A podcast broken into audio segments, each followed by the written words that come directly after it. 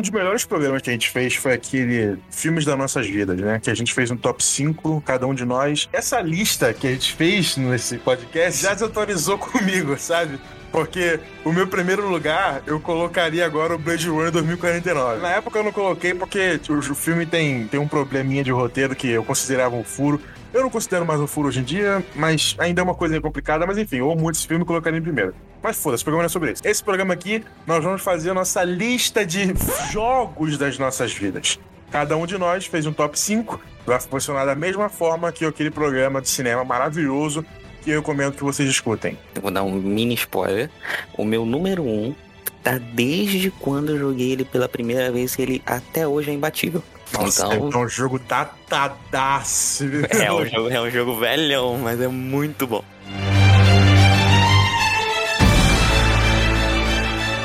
Em quinto lugar, eu vou botar um joguinho que atualmente é meio controverso. Inclusive, estou esperando dois ainda na Blizzard. Mas, Overwatch.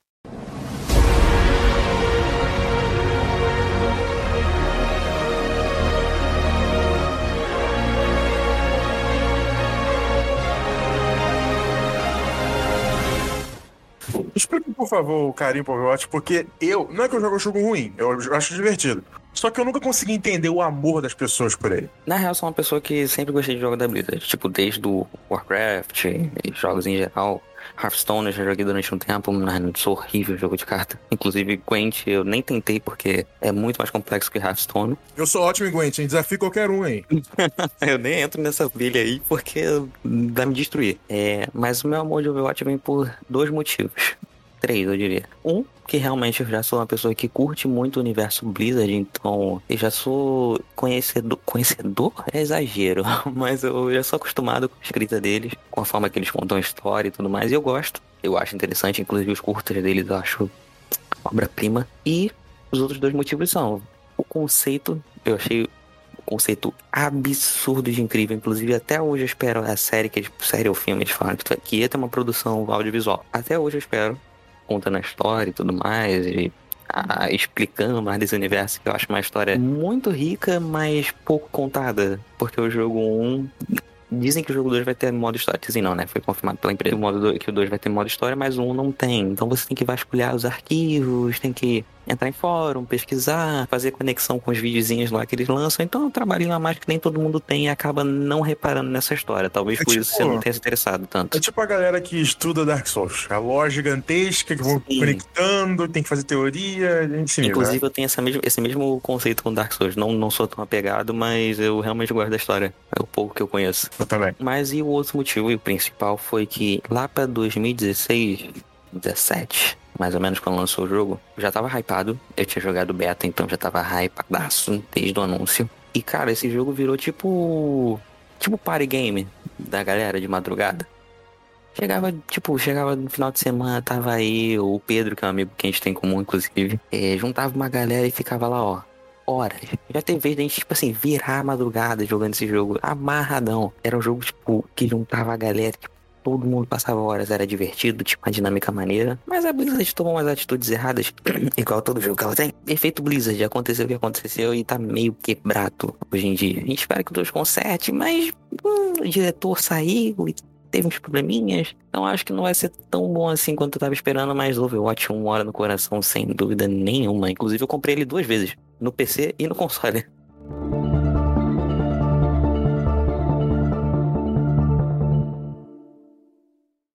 Mas e tu? Depois de despejar amores aí pelo Overwatch, qual é o top 5? Cara, então, eu demorei um pouquinho para fazer meu top 5, porque quando me pedem meu top 5, eu geralmente tenho um pouco de dificuldade em estabelecer ele, porque eu, assim, joguei muito videogame na minha vida inteira, sabe? Desde pequeno, assim como você. E hoje eu não tenho nem eu não direi nem tempo. Eu também tenho um pouco menos tempo para jogar, mas nem só isso. Hoje eu acho que eu me desligo um pouco mais de, de jogar jogos grandiosos, assim. Jogo mundo aberto, hoje para mim não funciona mais, eu nem compro mais. Eu só vejo o trailer ali, vejo algumas coisinhas. Eu não vejo gameplay, não gosto de assistir gameplay no YouTube. Mas se eu dou uma olhada, talvez me empolgue ou não, mas enfim, a chance de eu pegar é muito baixa, entendeu? Essa dificuldade de eu fazer meu top 5 é justamente por eu ter jogado tanta coisa. E eu amo muitas coisas diferentes. E às vezes, quando eu vou fazer um top 5, eu acabo esquecendo jogos que eu amo muito. Eu, porra, que inferno, né? Então, quando eu sugeri essa pauta aqui, eu já pensei nisso. Eu, pô, eu tenho certa dificuldade de fazer top 5. Então, se for para fazer, eu vou fazer uma que eu acho que vai ser a de definitiva com certeza, né?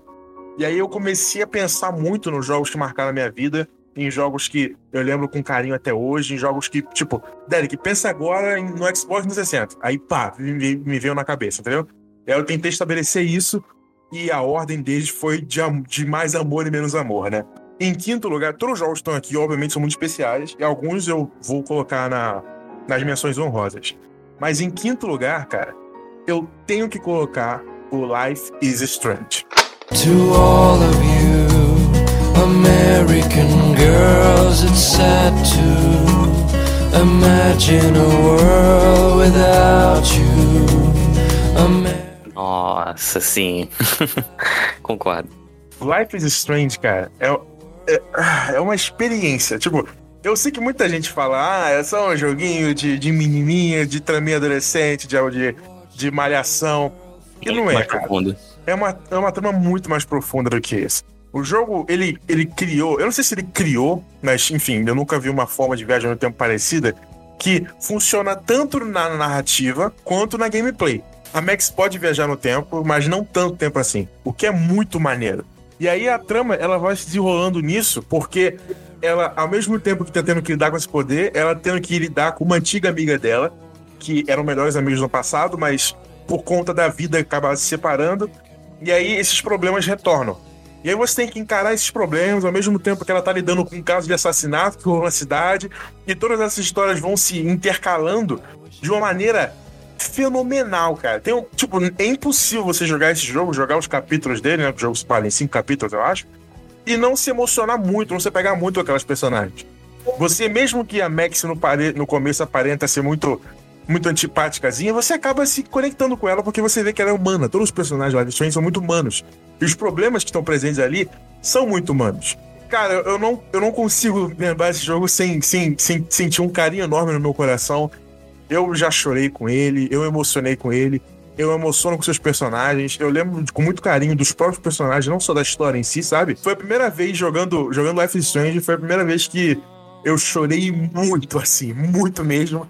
Como se fosse um, um filme muito dramático. Tipo aquele filme que eu citei no, no meu top 5 lá, que era o do, do Green Mile. Cadeia. Uhum. É, o da cadeia. Eu chorei muito mesmo. E é incrível quando, como eu me lembro daquilo. E a frase do jogo que mais me marcou, até hoje eu lembro dela. Max Caulfield, don't you forget about me. Max Caulfield, don't you forget about me. Isso me toca muito porque faz todo sentido tanto na narrativa quanto comigo mesmo, sabe? Com as pessoas em volta de mim, da minha vida. Enfim, joguem Life is Strange, é maravilhoso. Não tenham preconceito por causa do gênero, por conta do gráfico, por conta de, sei lá, qualquer outro preconceito que você possa ter. É um jogo maravilhoso e eu acho que todo mundo deve jogar. Eu concordo mil por cento com o que você tá falando, cara. Life is Strange, inclusive, é um jogo que me surpreendeu, porque eu não esperava tanta profundidade num jogo que parecia infantil, pelo gráfico, realmente. É, mas eu dei uma chance. Cara, é um jogo. Essa frase, inclusive, que tu falou, bate, bate forte. That's what she said! E Arthur, qual é o seu quarto lugar? Cara, em quarto lugar, eu vou ter que botar um joguinho que é exatamente o que você falou. É um jogo que hoje em dia a gente tem um tempo muito mais curto do que quando a gente era criança. E foi realmente foi difícil relembrar os jogos que realmente marcaram. Os dois, três, os dois primeiros acho que nem tanto. Os dois primeiros eu tenho bem marcado na memória. Mas hoje em dia a gente tem menos tempo. Eu, por exemplo, tipo, se fosse parar pra ver no último ano, desde 2017 pra cá, na real, eu tenho jogado pouquíssimos jogos, zerado pouquíssimos jogos. E realmente a gente tem que fazer uma curadoria melhor, talvez, ou até decidir por não jogar bons jogos por causa do tempo. E um joguinho que sempre me faz companhia, nem que eu tenha, tipo assim, 10 minutinhos assim, rapidinho, só pra jogar um negocinho. Forza.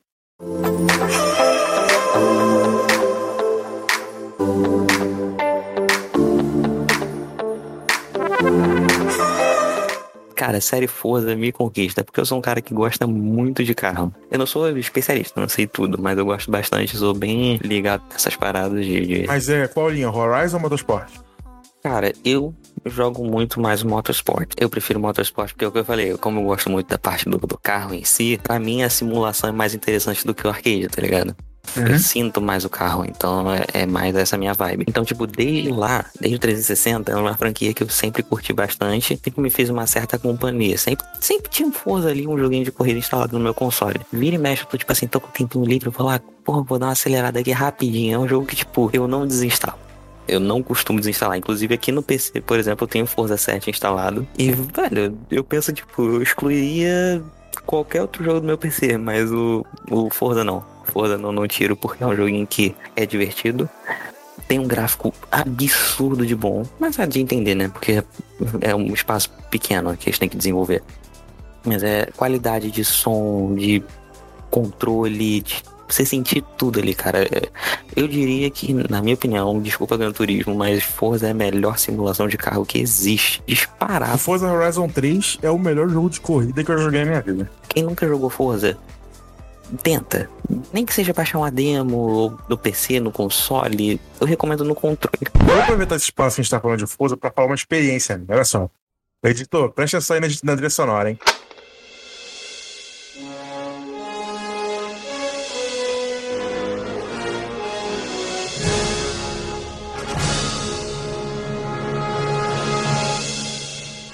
Cara, tava lá eu, no Forza Horizon 3, fui personalizar o, carro. E aí que eu fiz, Arthur? Eu comprei o DeLorean. DeLorean original, que tem no jogo. E aí eu personalizei ele, que tem uma personalização incrível no jogo, e eu deixei ele idêntico ao DeLorean do filme. Idêntico, até com as paradinhas atrás que tem como no jogo, é foda.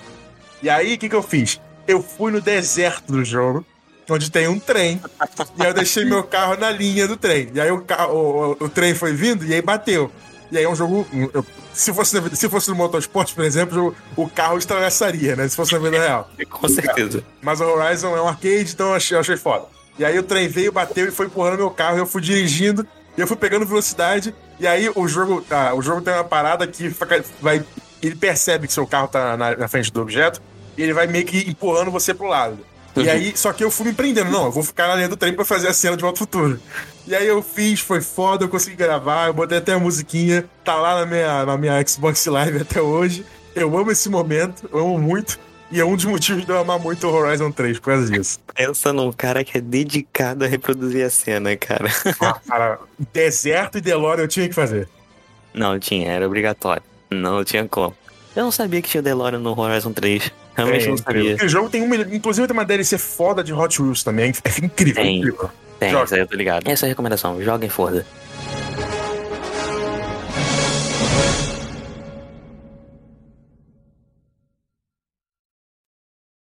Mas e aí? Top 4 seu. O que, que tu manda? Então, agora eu vou falar um jogo que muita gente pensava que eu falaria mais pra frente. Que é, cara, o The Witcher 3.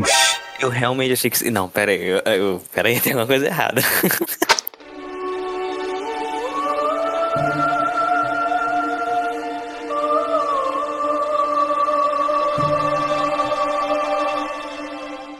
Caramba. Não, pera aí, vou fazer uma, uma, uma, vírgula aqui. Para vocês que não conhecem o Derek no pessoal, eu vou contar um, um, uma coisa aqui que, inclusive, foi num círculo de amigos bem fechado, bem específico. Mas não sei se tu lembra, num dos primeiros viradões que a gente fez, ah, viradão. Vamos explicar aqui, é? vamos, vamos explicar, vamos conceitualizar o que é viradão, pra galera que não, não, não conhece ou nunca fez algo parecido. Então, galera, o, o Arthur e eu, a gente se conheceram no colégio, que a gente não vai falar o nome porque a gente não tá ganhando dinheiro. e nesse colégio, o que que, que que acontecia? Esse colégio separa a turma da galera menos inteligente dos mais inteligentes. Essa é a verdade. É, sendo bem sincero, sim. É, essa é a verdade. E aí, eu, já sabendo disso, eu fiz de tudo para ficar na turma que exigia menos.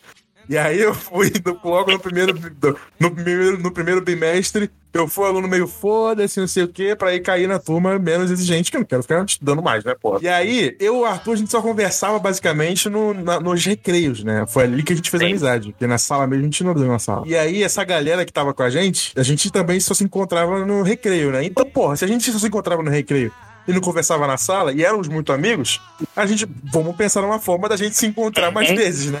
E aí a gente criou o Viradão, que é, é o que o nome diz. A gente fica na casa de um de nós, geralmente o Edson, sereio, e a gente fica lá a madrugada inteira jogando e vendo filme e fazendo piada, Cara, comendo era, pizza. Era muito maneiro, velho. Que saudade. E a gente tinha um hambúrguer que cada vez que o viradão acontecia, a gente deixava ele maior, né? sempre. A gente nunca mantinha a escala, a gente sempre tentava um, um ápice no É, negócio A maior. primeira vez a gente fez uma pizza com hambúrguer, foi, foi um, um negócio enorme. Aí a gente falou assim: não, da próxima vai ser maior. A gente comprou duas pizzas. Ai, velho, a gente tem muita história pra contar de viradão. Então, qual é, o que, que você queria falar do Date 3? Mas então, eu lembro de um viradão, de um dos primeiros, eu acho, que eu botei. A gente ficou, tipo assim, fazendo um joguinho de adivinhar a trilha sonora. Então, o Derek, nesse momento, quando eu botei a trilha do The Witcher, ele até falou. Você, não sei se você lembra, você falou, não, para, para, para, porque eu choro, não sei o quê. Ah, Então. Então, pra você botar o The Witcher em quarto, alguma coisa aconteceu nesse processo aí. É, 2015, né? Faz muitos anos. Joguei outros jogos no- na sequência, alguns até antes, mas que eu, que eu lembrava pouco. Mas, enfim, é, eu amo muito The Witcher 3. Eu acho que já falei isso em outros programas aqui. Quem acompanha o, o Área 42 desde o primeiro episódio, que não é tanto tempo assim, né? A gente tá, no- tá no 17 agora, né? Ó, 17 programas, hein? Puta que pariu, 17 semanas. Não é não? Cadê, o cadê o dinheiro? Cadê o dinheiro? A gente, eu já falei aqui algumas vezes meu amor por The Witcher 3. No último programa, inclusive, falei bem por causa do Cyberpunk. Enfim, eu amo muito o The Witcher 3. É um jogo da minha vida. A primeira vez que eu joguei ele, eu não dei nada por ele, eu não gostei, na verdade. Eu joguei logo em 2015, e aí eu demorei um pouco pra apreciar ele, mas depois, quando eu dei mais uma chance, e aí eu vi a real grandeza daquele jogo, que a gente já decorreu bastante no último programa, a gente pode até ficar se repetindo, mas resumindo, é um mundo aberto fantástico, um mundo que simula quase que uma realidade ali, é um organi... aquele mundo é um organismo funcional vivo. Você Sim. vê as influências que você faz naquele mundo, você vê as influências que outros personagens fazem naquele mundo, não só você. Se o Geralt não tivesse naquele mundo, não faria a menor diferença. A história continuaria da mesma forma, diferente de outros jogos. É absurdo. Joguem The Witcher 3. É, Eu poderia ficar falando por horas aqui, mas já falamos muito. Essa é a parada. Eu ia falar, é, a gente, se juntasse tudo, todos os programas que a gente citou The Witcher e falou amores por ele, tava uma pauta só dele. No último programa eu até coloquei um. Quando eu editei, né? Eu coloquei um diálogo inteiro que tem no jogo lá, quando a gente tava exemplificando de uma missão com um, um bruxo da escola do gato. Enfim, Quem perdeu o último episódio, assista, porque foi um especial maneirão. joguem The Witcher 3.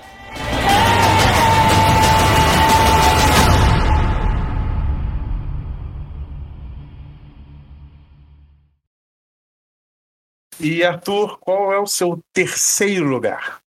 Em terceiro lugar, inclusive, editor, corta a música agora. E eu preciso que você bote a música do, que eu- do, do jogo que eu vou citar, porque essa trilha sonora é incrível. Ori and the Blind Forest.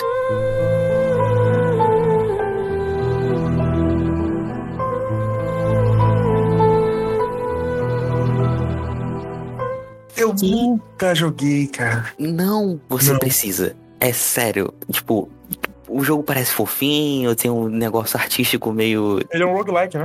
Isso, isso que eu ia falar. Você que gosta de Dead Cells e de Ah, de show. Hades e jogos assim, eu, eu não. Cara, na real, eu, eu diria que ele é meio que um Metrovania misturado com roguelike, com uma pitadinha de Dark Souls, de Souls-like também. Ele, tipo, ele junta toda essa galera e ainda bota um negócio fofinho, com uma história absurda. A história não. Eu não. Eu, eu me recuso a dar qualquer spoiler, porque é, é emotiva demais a história. A história é bonita, é. Life is Strange. Estilo Life is Strange a história. É muito bom. O conteúdo é absurdo. E a trilha sonora. A trilha sonora é um capítulo à parte, velho. Na moral, que trilha sonora que te envolve, é bem, bem composta.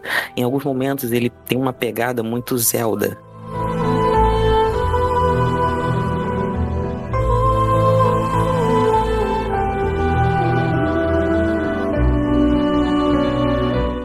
Apesar de ser uma jogabilidade totalmente diferente, mas a gente vai falar sobre isso ainda. A pegada dele de Zelda, tipo assim, você tá lá caminhando, tá a música normal, de, de vez em quando a música simplesmente reduz ou zera e você só escuta o ambiente à sua volta. Normalmente isso acontece quando você tá andando, em ambientes novos, tipo, você saiu do- da floresta entrou na caverna. Aí ele vai lá, muda, você escuta os pingos d'água, os bichinhos rastejando e tudo mais. Tem um design de áudio e uma trilha sonora incrível. Eu diria que quase que impecável nesse jogo. E a jogabilidade é o que eu falei. Ele mistura tudo de bom que ele consegue pegar do Souls, do Like, do Metrovania, junta isso tudo num jogo só, empacota isso num jogo só e, cara, que combinação maluca que deu certo. o jogo é muito bom, é divertido, é difícil. Ele é complicadinho às vezes, em algumas partes você vai dar uma travada. E outra, ele é um jogo que não te indica exatamente o que você tem que fazer. Você tem que explorar. Você tem que explorar, buscar, tentar entender o que está acontecendo. E aí sim você vai avançar na história. Cara, tu não jogou? Recomendo que jogue. Ouvintes que não jogaram, joguem. Eu só tenho uma reclamação com esse jogo. Ele bugou e corrompeu meu save antes de eu terminar ele. Mas fora isso.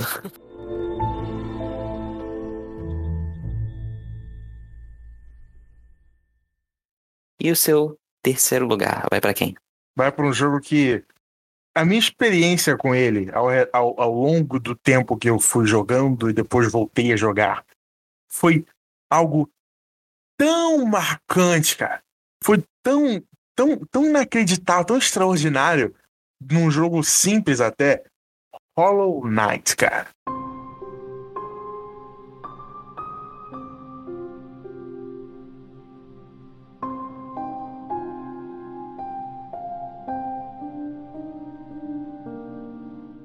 Hum, interessante. Não joguei Hollow, ainda. Hollow Knight é o melhor Metroidvania que eu já joguei na minha vida, que o melhor de todos os tempos, segundo os especialistas aí. O Hollow Knight, ele, ele consegue fazer tanto com pouco, cara. Tipo, é um jogo muito simples, que você controla um besouro que pula e tem uma espada. E, tipo, é inacreditavelmente simples até na, até na filosofia do jogo. Pô, a gente tá falando de insetos, brother. Seja, o jogo é de insetos. Ele é simples até nisso. Ele é micromo, tá ligado? Só que o mundo dele, a forma com que o mundo do Hollow Knight funciona, a forma como ele é feito, como ele é construído, lapidado, é tão extraordinária, cara, que não tem como você sair daquilo ali sem ficar marcado. Não tem como ele, marcar, ele não marcar sua vida, sabe? Ele tem uma mitologia tão gigantesca que é, é, é, parecida com Dark Souls a forma com que ele conta a história dele, mas eu acho que é mais, mais indulgente. Ele é mais, ele é mais direto. Ele tem as, tem as cutscenes dele, tem os diálogos que você precisa analisar ali com o que, que os personagens estão querendo dizer. E que aquilo ali vai construindo na sua cabeça toda uma mitologia gigantesca, sabe? De um mundo que é muito vivo. E o que eu falei lá do Assassin's, do, do, do The Witcher 3, que é um organ, mundo é um organismo vivo, que você sente ali que tá acontecendo, que você, se você não tivesse naquele mundo não faria diferença. No Hollow Knight eu sinto isso também, mesmo o jogo sendo 2D, sabe? Não sendo um 3D. O cenário dele é inacreditável, é uma, é uma obra de arte, é uma pintura aquele jogo. A forma que eles fizeram do cenário lá atrás, ele se movendo devagar, e ele tem um, um, toda uma animação que às vezes você até não, nem, nem repara que está passando direto, mas que diz muita coisa e os sons do jogo e a forma como os inimigos são feitos. Nenhum dos, nenhum dos personagens do jogo tem uma voz, assim, tem, tem palavras. Todos eles fazem grunhidos que está passando aí no fundo agora.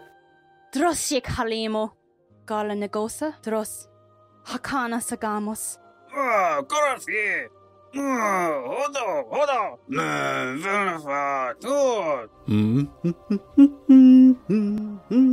e esses grunhidos fazem, fazem personagem, sabe? Porque ele, ele dá um estilo naquele personagem. E aí você tem o, tanto a animação do personagem, a aparência dele, quanto a voz, faz com que você crie uma, uma amenizade com aqueles personagens muito grande. Cada um deles tem as suas assinaturas, tem os seus detalhes, tem os, tem os seus maneirismos tem, tem toda aquela, aquela mitologia, aquela lore por trás, e na, nos espaçamentos entre os diálogos deles, e nas poucas palavras que eles falam, e nos cenários a qual eles estão incluídos, faz com que aquele mundo seja vivo na sua cabeça, sabe? É um mundo pequeno e extremamente vivo, com a mitologia desnecess... desnecessariamente não, grandiosa ao, ao nível que você fica pensando assim, gente, como é que os caras conseguiram fazer uma parada envolvendo deuses envolvendo morte, envolvendo filosofias de vida, envolvendo toda um, uma história pregressa de um reino de deuses, de reis, de sonhos, de magia, no mundo de insetos, brother.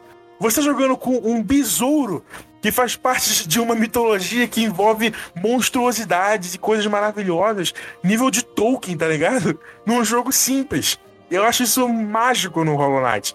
E a forma com que o combate dele também é trabalhado, porque, de novo, é um jogo, é um, o, jogo, o combate dele é muito simples. Só que você consegue, consegue ver ali que, peraí, é simples, mas não é tão simples. Porque, tá, é um jogo que você bate e pula. Só que você repara que quando os caras batem em você, você pode, você, você percebe isso, você pode conseguir, é, é como é que fala? É, defender o, os ataques quando você ataca na hora certa. Algo que tem muito no Sekiro, né? E que lá é muito bem enfatizado. Aqui no Hollow Knight, não as coisinhas, os maneirismos que tem no, na ação dele, no combate dele, o jogo não diz isso. Você tem que aprender na marra isso. Então, mesmo que o jogo pareça simples, ele não é. É isso que o Hollow Knight é. Ele é um jogo que, quando você olha para ele, você não vê nada. Você vê um, um, deserto sem nada, com insetos lutando.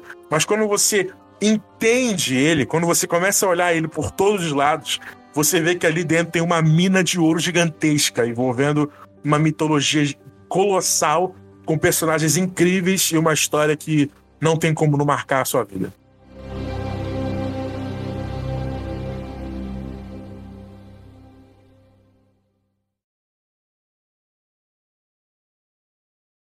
E Arthur, qual é o seu segundo lugar, o segundo jogo que marcou esse coraçãozinho aí? É, não tinha como ser diferente, né? Acho que todo mundo já esperava que fosse ser isso. Quem, quem já me conhece ou quem acompanha a gente já, já imaginava que ia vir The Witcher. Outra vez?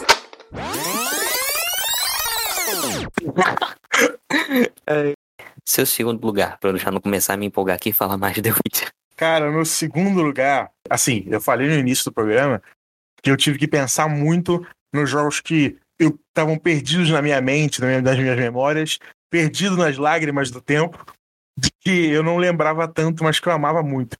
E aí eu fui lembrando dessas paradas, fui lembrando, fui lembrando. E aí eu, eu pensei, cara, eu não, eu, não, eu não tenho como deixar isso de fora, não tem como. Tipo, seria um crime contra a minha alma deixar isso de fora. E aí eu lembrei, cara, de um jogo que ele foi extremamente importante para mim, e eu vou falar o porquê que é o Assassin's Creed 4.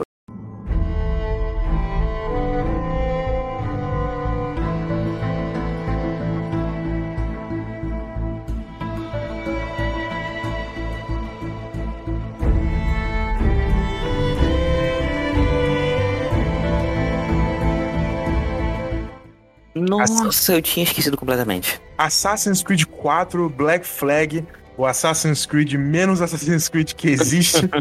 talvez que, por isso tão bom. É, talvez por isso. Que é sobre. Cara, como eu posso descrever como esse jogo impactou minha vida? Vamos lá. Em 2014, eu sofri um acidente, um acidente leve, assim, em casa, que eu caí com o joelho, uma história bem engraçada, inclusive, tá dançando na festa de um primo. Só que, tipo, não seria nada, só cair de joelho, foda-se. Só que aconteceu, eu tinha uma infecção que estava no meu corpo, só que era uma bactéria. E quando eu sofri essa lesão, foi o suficiente para essa, essa bactéria entrar no meu, no meu osso da perna, no joelho.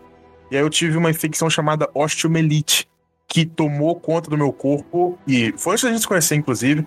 E eu quase morri mesmo, assim. Eu ia morrer em poucas semanas se eu não tinha conseguido ir médico, pro, médico, pro hospital. No Hospital Into, que inclusive excelente. Não, não precisam pagar a gente para recomendar, porque salvaram a minha vida. Já é, é pagamento suficiente. É, um excelente hospital, excelente, foi muito bem tratado. Fiquei internado lá cinco meses, cara. E eu sofri Caraca. várias cirurgias para salvar a minha perna, eu tenho cicatriz até hoje. Enquanto eu tava no hospital, eu, eu tive que morar lá, né, cara? Pô, foi uma, uma vida, foi, foi horrível. Foi, foi, toda uma mudança de perspectiva na minha vida. Eu tive que parar a escola e tal, depois fazer prova no final. Enfim, foi uma merda. Pra eu ficar no hospital, eu tinha que levar tudo, né? Menos roupa, porque a roupa do hospital que eu usava. E aí eu levei, uma das coisas foi o meu Xbox 360 da época, saudoso Xbox 360, um dos melhores consoles de todos os tempos. E eu, eu fiquei jogando nele, cara, por muito tempo, dois jogos. Três, na real. Call of Duty Black Ops 2, Mortal Kombat 9 e Assassin's Creed 4, Black Flag, que, eu, que é o que eu mais joguei. E nessa época, o meu pai, que ia me visitar também, ele viu que eu tava meio que um tempo, né? E aí ele começou a levar para mim também quadrinhos. E aí nessa época eu me apaixonei por quadrinhos, foi em 2014 no hospital. Eu me apaixonei por quadrinhos. Eu me apaixonei por livros, porque o primeiro livro que eu li na minha vida, olha só, foi o livro do Assassin's Creed 4, cara. Caramba. Foi a adaptação do jogo que sai direto no jogo, sai um livro, não sei porquê, tem jogo que nem tem história pra isso, mas enfim, Ubisoft. Eles não E- tiveram isso? E esse jogo, ele tem uma história incrível que no livro é ainda mais profunda, sabe? No livro conta mais, mais detalhes de várias coisas. Enfim, é é incrível, foi uma leitura muito boa. E o jogo, cara, foi o que literalmente fazia eu sorrir todos os dias, sabe?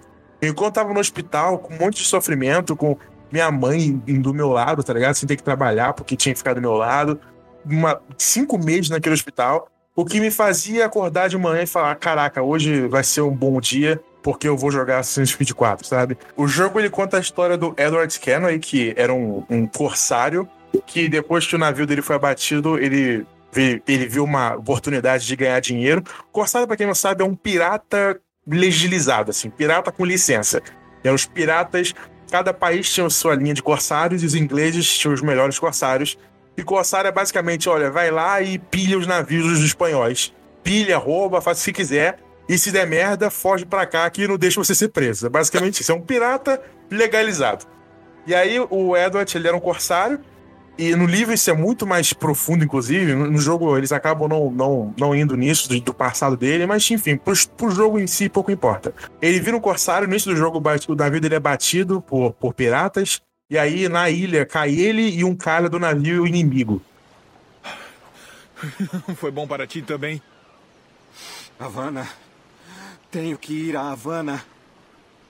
Ora, é só construir outro navio para nós, não é? Eu posso pagar. Não é isso que os piratas gostam de ouvir. Sem escudos. Continue. Vai me ajudar ou não? Tu não tens esse ouro contigo agora, não é?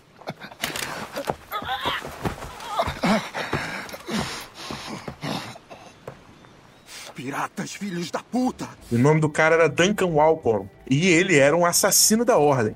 E aí, ele tava fraco pra caramba e o Edward acaba matando ele no- no- na, na ilha. E ao matar ele, o Edward vê a- vai furtar o corpo dele, né? E ele acha uma carta dizendo que um cara importantíssimo, né? Um, um fidalgo de uma das cidades de lá, de Kingston, uma cidade importantíssima ali na, na América Central, tava esperando que o Duncan Walpole chegasse lá pra fazer uma parada que daria muito dinheiro. E na carta dizia que ele nunca tinha visto o Duncan Walpole na vida. E aí ele, porra, vou ganhar dinheiro pra caralho só com, só com essa roupa desse cara? Beleza, né? Vambora. E aí o que ele fez? Ele fingiu ser o Duncan Walpole. E aí ele guardou a carta com ele, vestiu a roupa do cara. Olha que filho da puta, né? Vestiu a roupa do Muito. cara e foi atrás da- da- do dinheiro, né? Pra fingir ser o Duncan. E a história partiu disso. E aí o Edward virou um pirata, com um contato com o Duncan, com, com, com um cara lá que tava em contato com o Duncan. Ele descobre uma mitologia foda envolvendo a parada dos assassinos, quem sabe qual é, né? Daquele negócio de, de Adão e Eva, essas coisas, que ele não acreditava, mas em parte de, tem um momento na história que ele passa a acreditar. Enfim, é uma história de aventura incrível, cheia de personagens carismáticos, cheia de dramas incríveis, com personagens muito bons, cara. O jogo, ele pega os piratas que existiam na vida real, como o Charles Deacon, o, o, o, Edward Tet, né, o Barba Negra, e ele coloca no jogo, e são personagens muito fodas, que você se importa com eles, as mortes impactam você, teve uma que eu chorei na época, foi foda, cara, os personagens são muito fodas. E a trilha sonora é sacanagem, aumenta o volume aí de toda essa merda.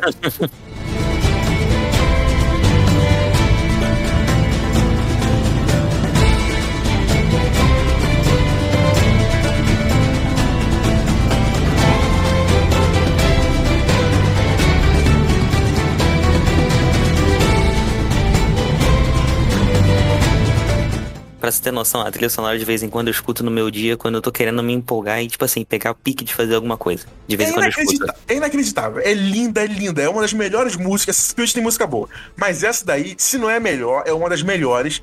É, é, inacre... é maravilhosa essa música. A história do jogo é incrível, a trilha sonora é incrível. O combate, cara, que eles trouxeram do 3 de navio. No 3 era meio rudimentar, porque o jogo não era sobre isso.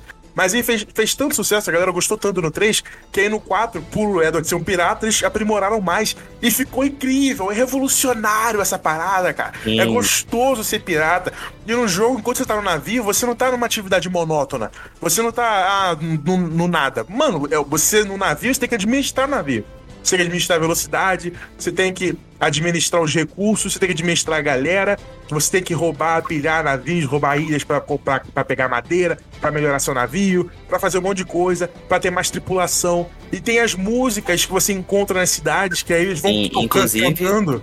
Editor, bota aí a galera cantando no navio que é show de. Way hey, up she rises, way hey, up she rises, way hey, in the morning. What will we do with the drunken sailor? What will we do with the drunken sailor? What will we do with the drunken sailor? Early in the morning. Way up she rises, way up she rises, way up she rises, early in the morning. Oh, Sally Brown, she's the gal for me, boys. Row, boys, row, boys, row. Sally Brown, she's the gal for me, boys. Way high, Miss Sally Brown. It's down to Trinidad to see Sally Brown, boys. Row, boys, row, boys, row. Down to Trinidad to see Sally Brown, boys. Way I thought I heard the old man say, Leave her, Johnny, leave her. Tomorrow ye will get your pay, and it's time for us to leave her. Leave her, Johnny, leave her. Oh, leave her, Johnny, leave her. For the voyage is long and the winds don't blow, and it's time for us to leave her.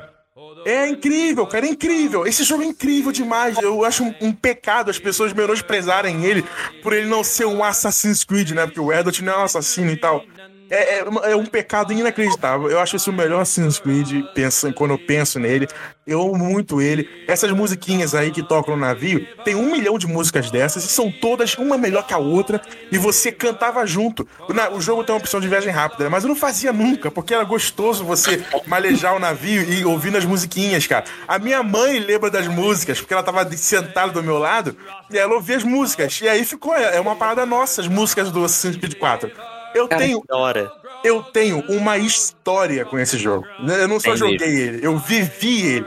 Eu Cara, amo muito esse jogo. É Não, uma conexão incrível que eu, eu acho que eu, eu sou uma das poucas pessoas no mundo que talvez tenha tido a oportunidade de ter. É, é- é extraordinário. Esse jogo tá na minha memória pra sempre. Eu amo muito os personagens, a história, tudo. Eu acho um pecado qualquer um que menospreze ele por ele ser o menos Assassin's Creed que tem. Cara, essa conexão que você criou é incrível. É, é incrível. Eu amo muito Assassin's Creed 4. Ele só não tá em primeiro porque tem coisas que eu amo um pouquinho mais. Cara, quando eu falei no começo que ah, realmente uma das qualidades dele é ser, é ser menos Assassin's Creed, porque eu tava realmente pensando nessa nova franquia que ele. Porque vamos ser sinceros, isso, isso- essa nova franquia que eles criaram não é Assassin's Creed a partir do Orbis. N- Tipo, não consigo engolir isso, sendo sincero. É, eu acho que aquilo ali é totalmente uma franquia diferente, não tem nada a ver. É, se desconectou 100% de qualquer história que a franquia original conte, jogabilidade, qualquer coisa. Mas, realmente, cara, Assassin's Creed 4, é, comparando ele com esses aí, que foi aquilo que eu falei, que ele é o menos Assassin's Creed comparado a esses novos. Mas com o antigo, ainda assim, ele é bem diferente. Ele é bem foge, foge completamente quase a, a franquia original e É a um jogo de- nova. é um jogo de pirata, não é um jogo de Assassin's de Assassin's. Exatamente. E eu acho que isso é um ponto positivo dele, porque, cara, eles pegaram simplesmente uma, me- uma mecânica que, tipo assim, nunca tinha sido feita decentemente antes, porque eu não lembro de nenhum jogo antes do Assassin's Creed 4 que realmente tenha feito um negócio de navio maneiro. Posso estar esquecendo de alguém, mas acho que não. Cara, transformaram isso na categoria principal do jogo, tá ligado? E não tinha nenhum jogo de pirata, realmente. Até hoje é o melhor jogo de pirata que existe. O Assassin's Creed 4 é uma mecânica que não é nada realista, não tem nada a ver com a vida real. Não tem que ser Mas- realista. né? Mas exatamente, mas é uma mecânica que funciona e é divertida. E, cara, que mecânica incrível. Inclusive, eu comecei a rejogar o jogo, o Assassin's Creed 4, comecei a rejogar, mas também não terminei por causa de tempo. Parei, mas pretendo voltar também. Good night and joy be with you all. Good night and joy be with you. Então, Arthur, o seu primeiríssimo lugar, o jogo da sua vida que mudou o seu ser, que fez com que você olhasse no espelho e falasse: Meu Deus, o que eu sou agora? Qual é? É, pior que foi exatamente a sensação que eu tive quando eu terminei esse jogo. É, não tem, até hoje, todo esse tempo assim que eu joguei esse jogo, é, não teve nada que superou. Tipo, teve uns que chegaram muito perto, como o próprio The Witcher, mas não teve. Esse jogo é o que eu levo pra vida. Eu li, acho que todos os livros dessa, desse curto trecho da história dele. É isso, amigos, o jogo que eu levo pra vida até hoje, durante anos, e eu acho bem difícil que vai mudar tão cedo. Assassin's Creed 2.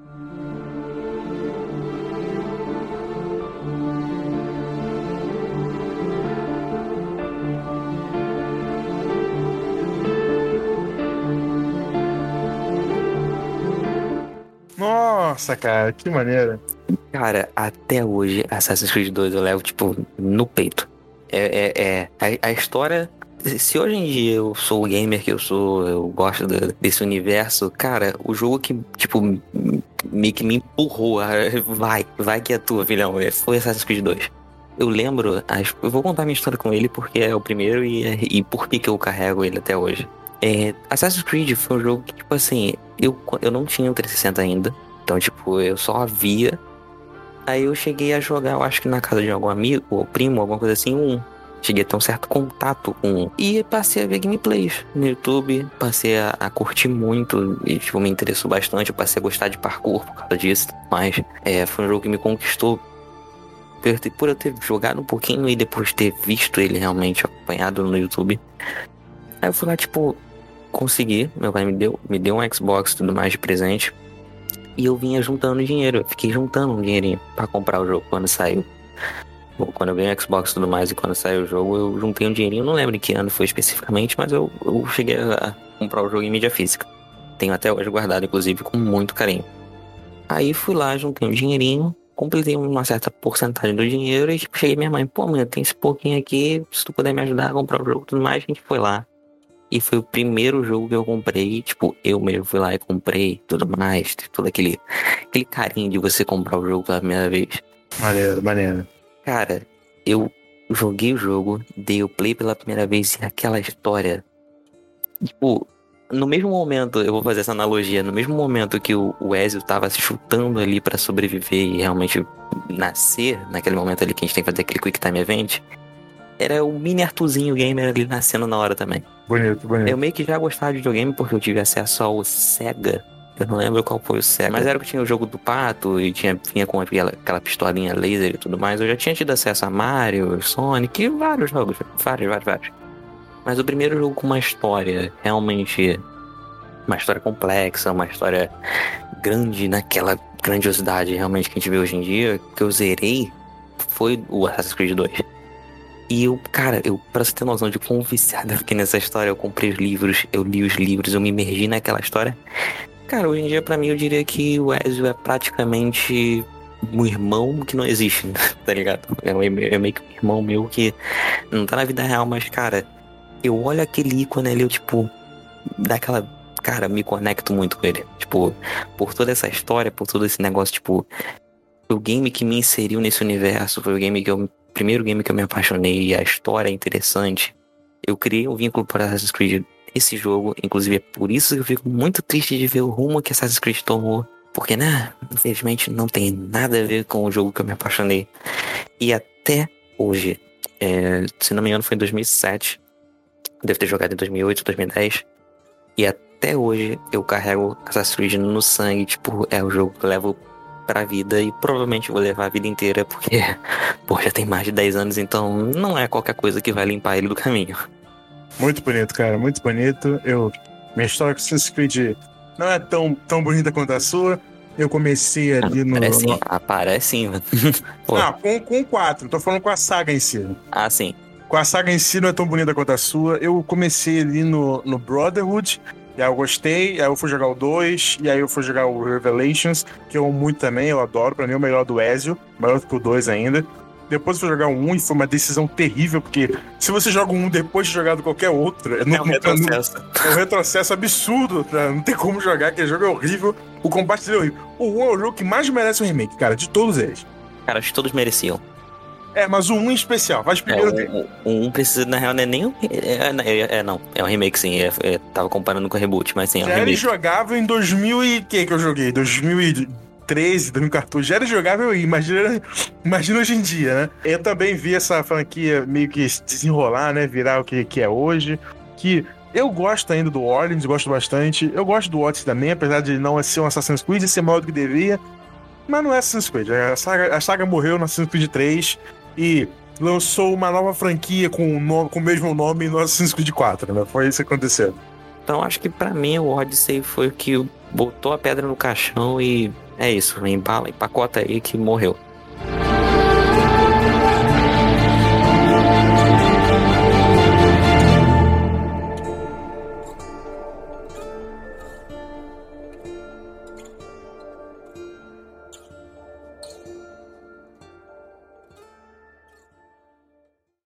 Mas, depois de explicar essa minha história com a franquia e achar, dizer onde eu acho que ela morreu e tudo mais, infelizmente.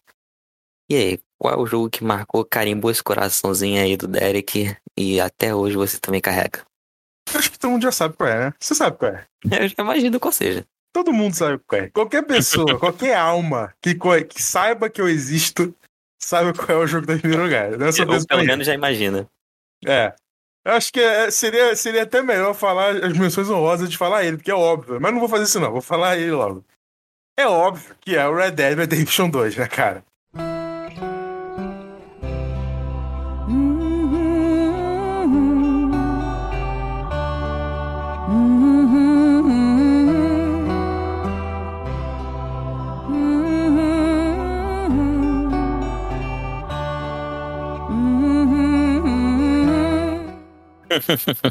Red Dead Redemption. Cara, o que, que eu vou falar? Olha só. Existe videogame. E existe Red Dead Redemption 2, tá?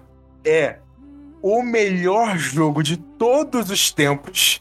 Não existe nenhum jogo até hoje que se equipara a Red Dead Redemption 2. E não, isso não é exagero. A Rockstar conseguiu. A Rockstar é uma empresa foda. A gente até fez um. A gente ia fazer aí um especial do Red Dead, só que deu problema na gravação. Um dia a gente vai fazer de novo. Fazer Mas com certeza.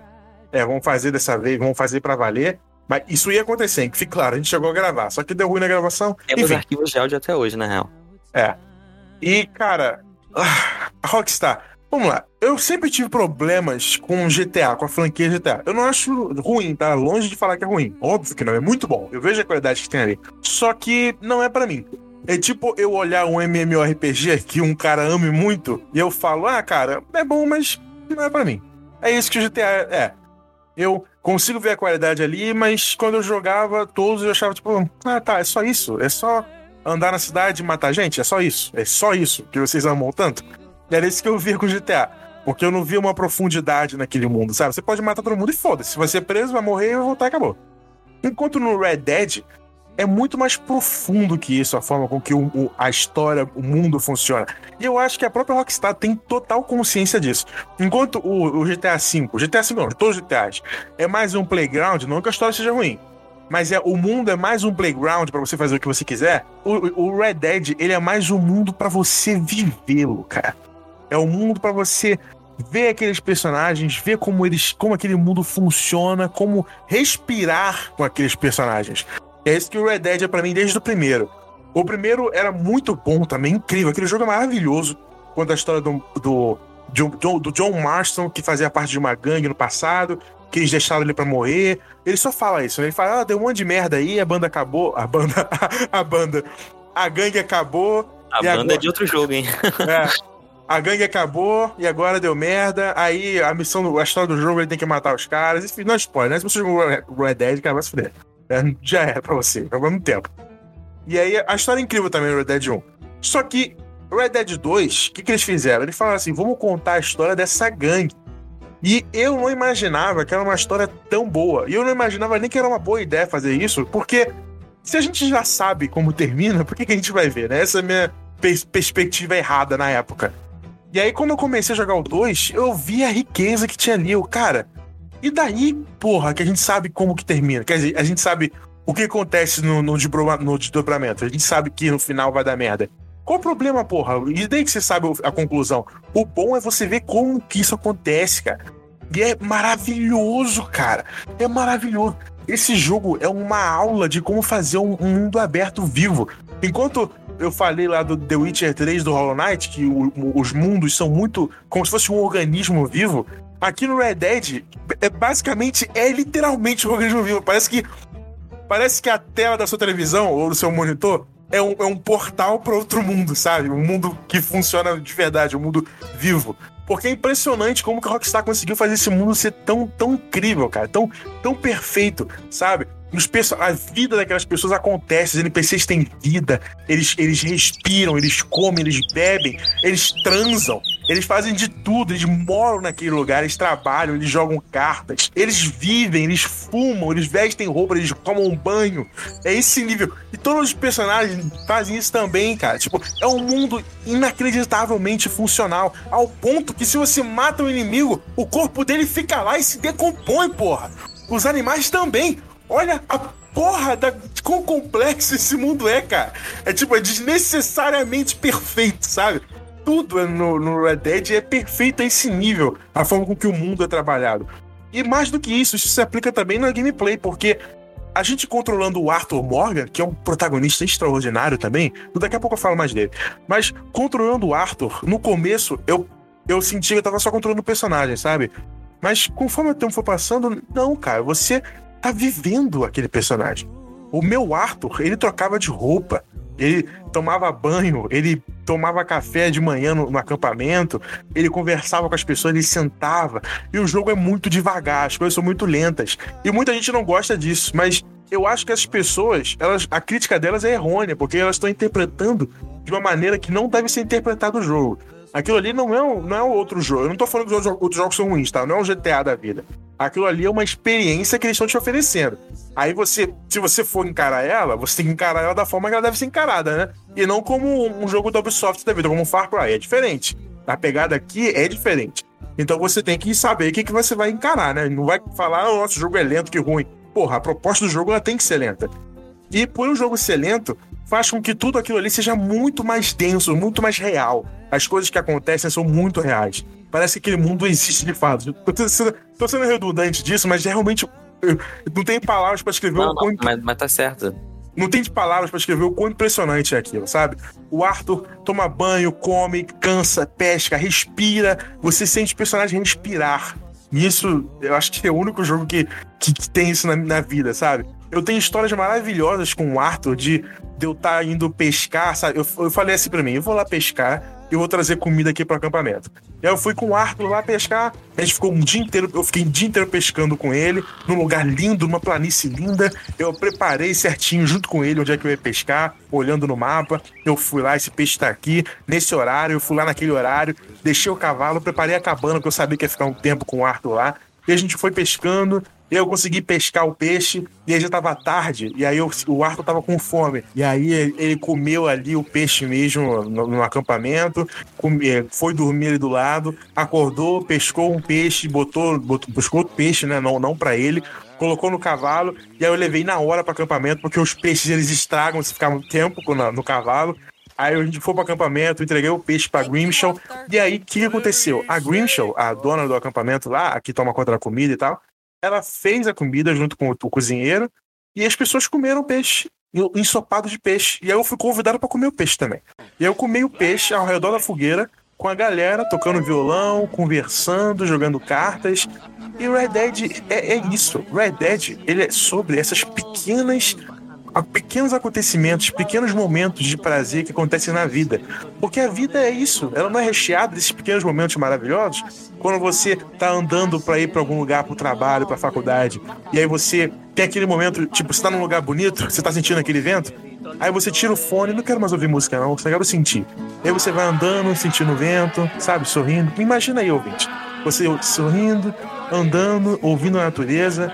Red Dead é sobre isso. É sobre a solitude. É sobre você estar andando com o Arthur na floresta e fazer isso. Aquilo ali não é mais um jogo de ação. Aquilo é uma vida. Você tá vendo uma vida ali acontecendo na sua frente. O Arthur vai andando com o cavalo devagar, olhando pro lado, olhando pra neve, e aí o, a- o vento bate muito forte e ele segura o chapéu, ou ele fica com frio, você vê isso na respiração dele, você vê ele passando as mãos nos braços.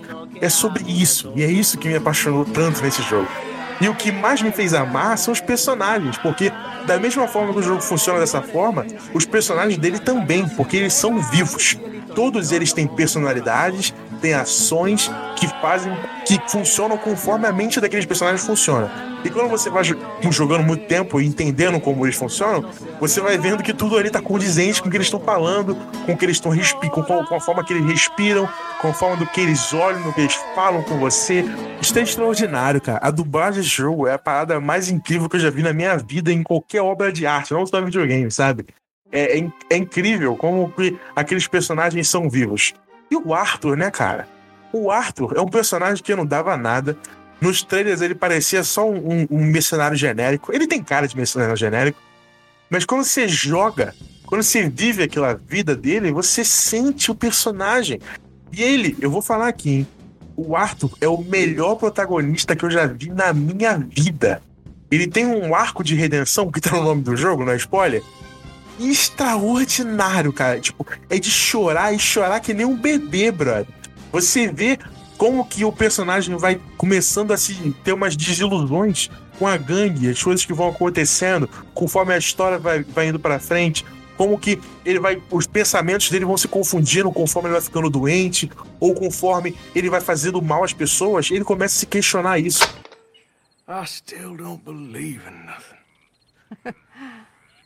Often, neither do I. But then I meet someone like you, and everything makes sense. You're too smart for me, sister. I guess uh, I'm afraid. There is nothing to be afraid of, Mr. Morgan. Porra, cara, os caras tiveram a sensibilidade de colocar esse diálogo no personagem só pra tornar ele mais vivo, sabe? É muito impressionante. Assim, eu poderia falar pra sempre do Red Dead Redemption 2. É, é, é o jogo da minha vida. Jogar ele foi uma experiência extraordinária.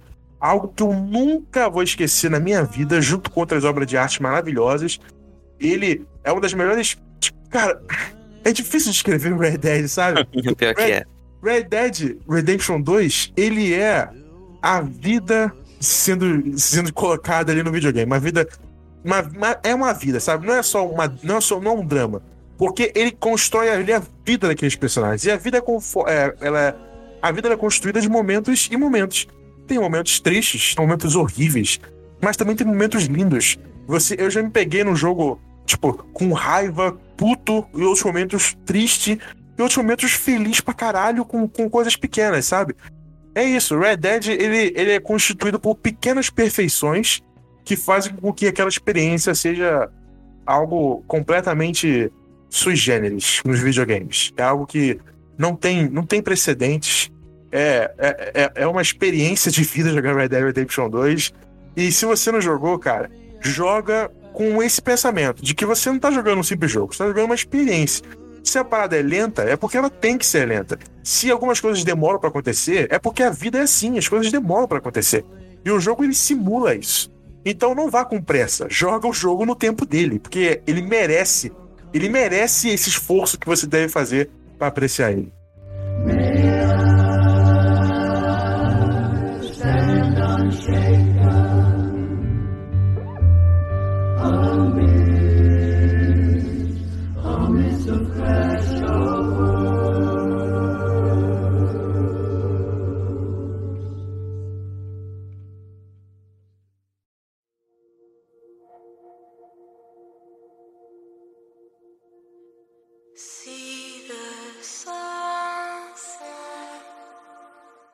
Então, Arthur, agora que a gente acabou de se emocionar tanto aqui, quase, quase chorando, eu tô, Né? bem, eu tô bem emocionado. São dois Acho- jogos que marcaram muita gente, Assassin's Creed e tudo mais. The Witcher também, é.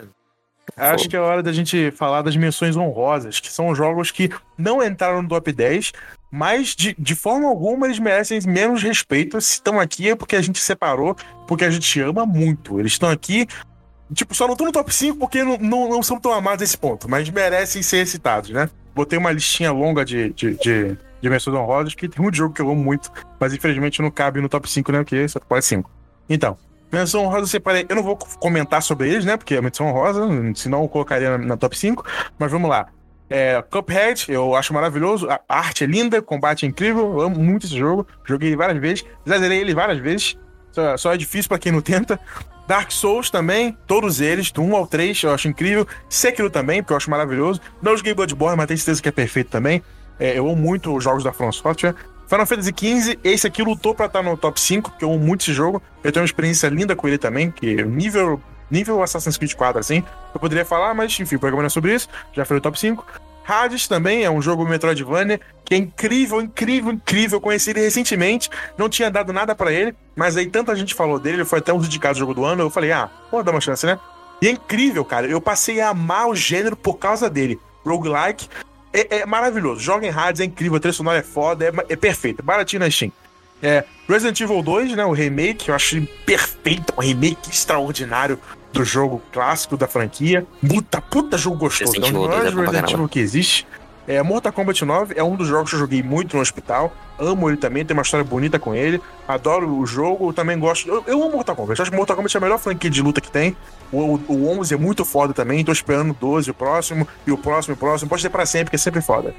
É, Batman eu amo muito todos os jogos do Batman. O Knight, eu acho. Eu demorei um pouco pra considerar isso, mas hoje eu já considero ele ponto alto. A história dele é incrível. Tá ele como tipo, tudo. É também. o Batman ali. A gente já falou isso no programa Luz Undercut. Se tem uma experiência perfeita de Batman, é, é a Sim. franquia Arkham. Tem melhor que quadrinhos, inclusive. Vai direto nos jogos, que é perfeito.